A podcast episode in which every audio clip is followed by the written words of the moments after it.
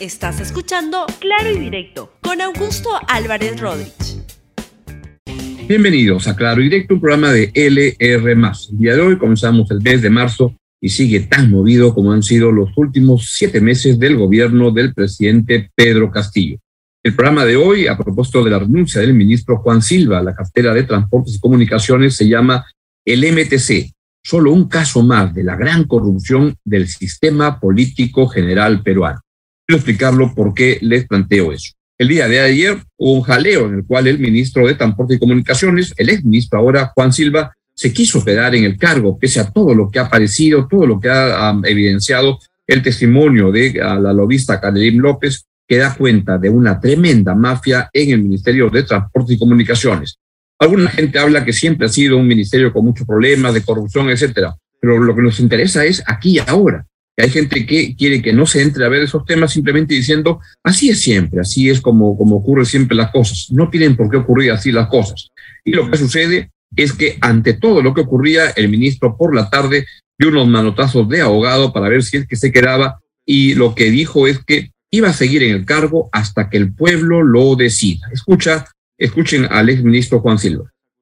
Hoy les hemos citado a ustedes con mucho cariño en primer lugar, para hacer llegar desde aquí, desde donde trabajo, desde donde me puso el pueblo, para poder decirles al pueblo peruano, acá está el ministro de Transportes,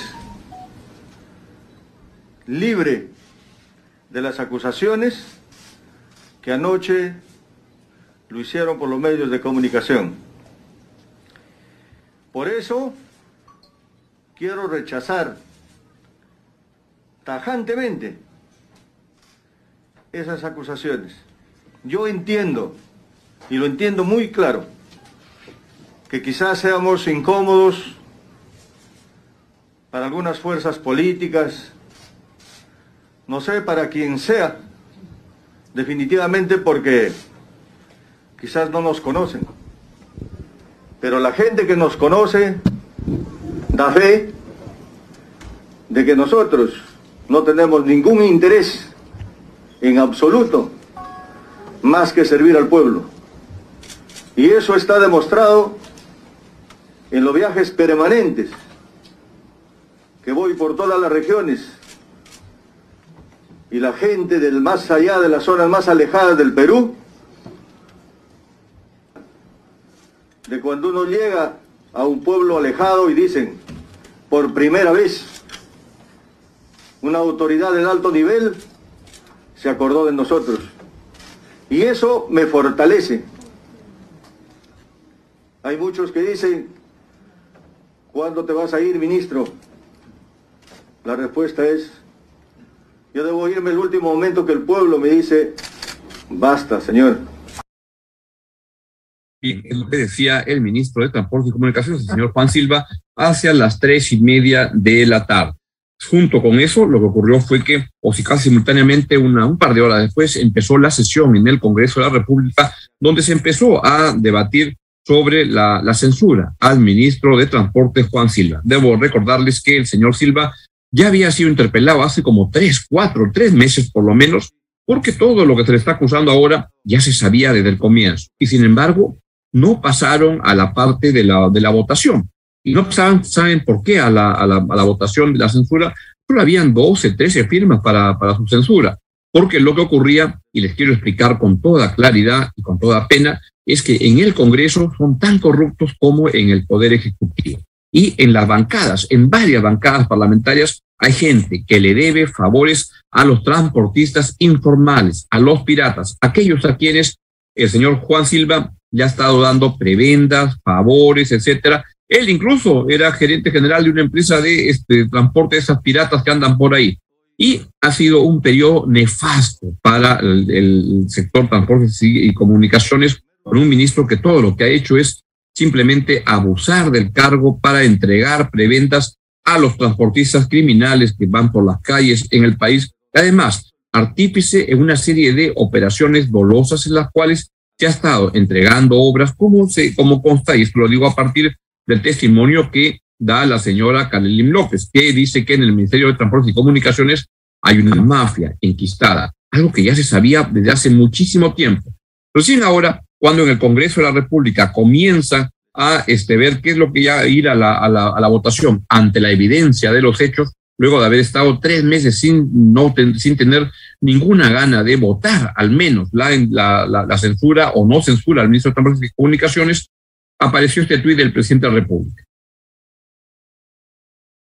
Informo a la ciudadanía que este, acepto la renuncia presentada hoy por el ministro Juan Silva, agradeciendo su servicio prestado. Nuestro compromiso sigue vigente con el pueblo y necesitamos cumplir con los objetivos trazados por el gobierno. Lo que hizo el presidente de la República fue simplemente adelantarse a lo que iba a ser una censura evidente, que iba ya eh, demasiado por los hechos, pero incluso, y a esto voy a, al título del programa, es que en el Congreso de la República hubo eh, hechos bochornosos, de escándalo, principalmente de la, varios miembros de la bancada de Acción Popular, que hasta el final han querido proteger a esta persona acusada de temas de corrupción y lo han querido proteger. ¿Por qué? Porque están aconchavados, como ha declarado la señora Cadelín López en su testimonio ante la Fiscalía. Hay varios miembros de Acción Popular que le conocen como los niños, que simplemente están en la mafia de lucrar con este, obras que, que se van entregando de manera indebida. Eso es lo que pasa. Y en el Congreso de la República no han querido, se han demorado un montón de tiempo para censurar a este ministro no lo hicieron. Miren que al final fue el propio presidente con el señor Juan Silva cuando dijeron, ya me voy. El señor Silva dice que es cuando él se iba a ir cuando el pueblo se lo diga. La verdad se, lo, se, lo, fue cuando el atenio se lo dijo que ya era inminente, que no había para más. Y ahora uno queda con la idea de a quién van a nombrar ahora alguien igualito a Juan Silva, que lo que nadie lo, lo, conoce y que va a ser de las suyas hasta que todos se den cuenta unos meses después y comiencen a cargar las tintas contra su gestión. Y así como vamos. Y es un buen ejemplo lo que ha pasado y lo que ha, ha pasado en el caso del Ministerio de Transportes y Comunicaciones, donde confluyen un gobierno corrupto, porque el señor Pedro Castillo ha estado en reuniones indebidas con gente vinculada a obras que se entregaban en ese ministerio la data 3 es algo que va a ir en la, en la, en la foca de este, la, la foca de servicio del presidente Castillo y es, es uno de los hechos que probablemente lo lleve a la cárcel cuando deje su mandato. Y es algo que sigue dando vueltas por todos lados porque lo que el testimonio de Karelín López no es broma. Y escuchen esta parte de la entrevista que Rosa María Palacios le hizo más temprano a César Nakazaki, el abogado de Karelín López, sobre el tema, que es particularmente interesante. Escuchen discúlpeme, los términos acá tienen que ser muy precisos. Ella no se reúne con el presidente. Es testigo presencial, es testigo pero presencial. es testigo presencial de una discusión entre dos personas. Eso califica también, doctor, como una reunión. Bueno, eh, yo te diría, eso es un poco, bueno, si tú quieres físicamente, vamos a hacer, físicamente, sí, pero Entonces, lo que es propiamente una reunión implica un elemento okay. subjetivo, ¿no? Muy bien. Entonces, para detenernos en este ejemplo, Pedro Castillo no puede decir que no conoce a Karelín López si ha estado ella físicamente presente en una discusión de carácter personal. Pedro Castillo sí, sí la conoce. Sí, sí, sí. Si hacemos, si tenemos que hacer una deducción, sí, te lo voy a sacar, ¿por qué? Porque cuando Carolín López, ella trata de averiguar por pedido de los Pasapera quién es Amir Villaverde, Pacheco le dice, no te metas acá entre varias razones, porque los sobrinos se han enojado que tú te metas acá y ellos le han dicho a su tío, al presidente de la República, que no te deje entrar bueno, yo no entiendo la verdad el, el, el uso del idioma. Una reunión implica un encuentro físico entre dos personas, pero como que no, no hubo reunión. Sí, este, está diciendo el señor Nakazaki que la señora Kalem López fue testigo de una reunión presencial entre, este, entre Pedro Castillo y Bruno Pacheco, donde discuten entre, supuestamente airadamente con respecto a lo que estaba ocurriendo y los desmadres que estaban ocurriendo. Eso es una, una, una reunión pura, pura y dura. Se han reunido. Kalim López es tan de confianza que simplemente estaba participando en una tremenda bronca entre Pacheco, entre Castillo y su pata, Bruno Pacheco, y no había problema. Estaba ahí en el meollo, en el centro de la situación, y esto simplemente abona para en contra de la situación del señor Pedro Castillo, que creo que está metido hasta la rema C. Mientras eso ocurre, pues el tema que sigue dando vueltas es cuánto tiempo durará Pedro Castillo en la presidencia de la, de la República. ¿Le conviene al Perú que Pedro Castillo siga en la presidencia de la República? Ayer hubo una votación en la subcomisión de acusaciones constitucionales donde se dio admisión a trámite a una acusación contra el presidente Pedro Castillo por traición a la paz. Escuchen la votación. Señora Presidenta, han respondido con su voto a favor ocho señores congresistas. No se registran votos en abstención y se registran ocho votos en contra. Se consulta a la presidencia el ejercicio de su voto dirimente.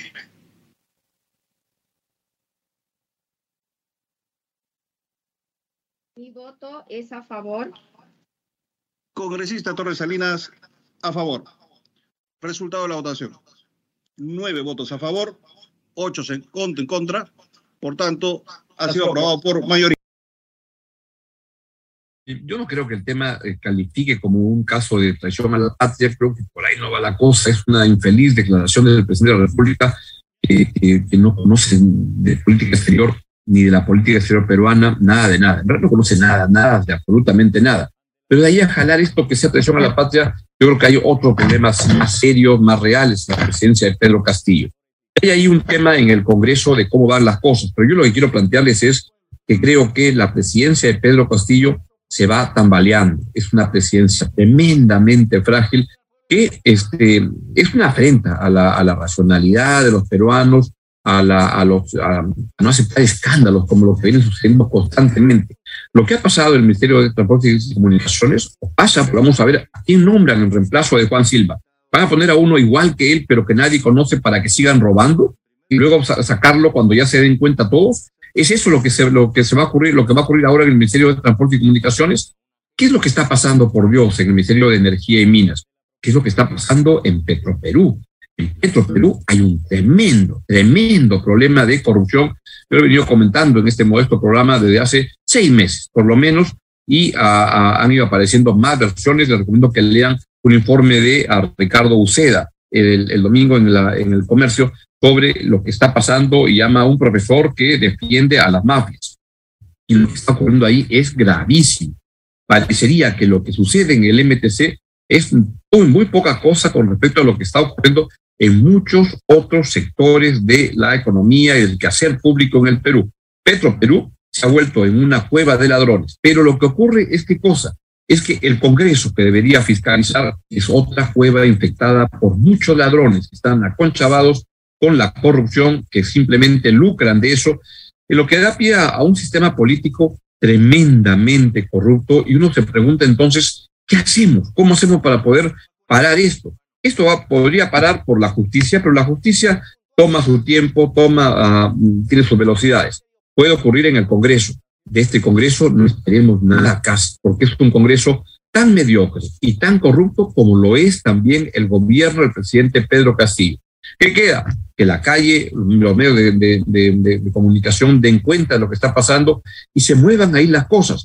Vamos a ver si por ahí comienzan a cambiar. Yo creo que este año que, todo este escándalo de, de, López, el presidente lo va a pasar este, por unos meses, pero es una presidencia tremendamente frágil y que al Perú le hace mucho daño, porque ya han habido tantas oportunidades para que se rectifique el presidente Pedro Castillo y simplemente no lo ha hecho, defraudando la, la, expectativa de la gente de que se pueda lograr un cambio para bien. Como dicen los franceses, a veces es mejor un, un final de horror que un horror sin final. Porque ciertamente la caída de Pedro Castillo va a traer mucha turbulencia, pero creo que cuatro años y medio, que es lo que falta del mandato del presidente Castillo, es demasiado tiempo para soportar una, una presidencia que es tan inepta, tan inmoral y tan promiscua con la, la, corrupción como lo ha demostrado que es la presidencia de Pedro Castillo. O debe hacerse, sin embargo, siguiendo el curso constitucional. No hay que malograr el sistema, no hay que deteriorarlo, este, saltarse la, la, la, garrocha sería tremendamente malo, nefasto para la institucionalidad qué es lo que se debe este, construir, hacer más sólido y qué es lo que está tratando de traerse abajo el señor Pedro Castillo por su ineptitud, pero también por ceder tan fácilmente a gente corrupta, con la cual él parece que está absolutamente comprometido. Bien, esto es lo que les quería comentar el día de hoy. Chao, chao, nos vemos mañana. Gracias por escuchar Claro y Directo con Augusto Álvarez Rodríguez. Suscríbete para que disfrutes más contenidos.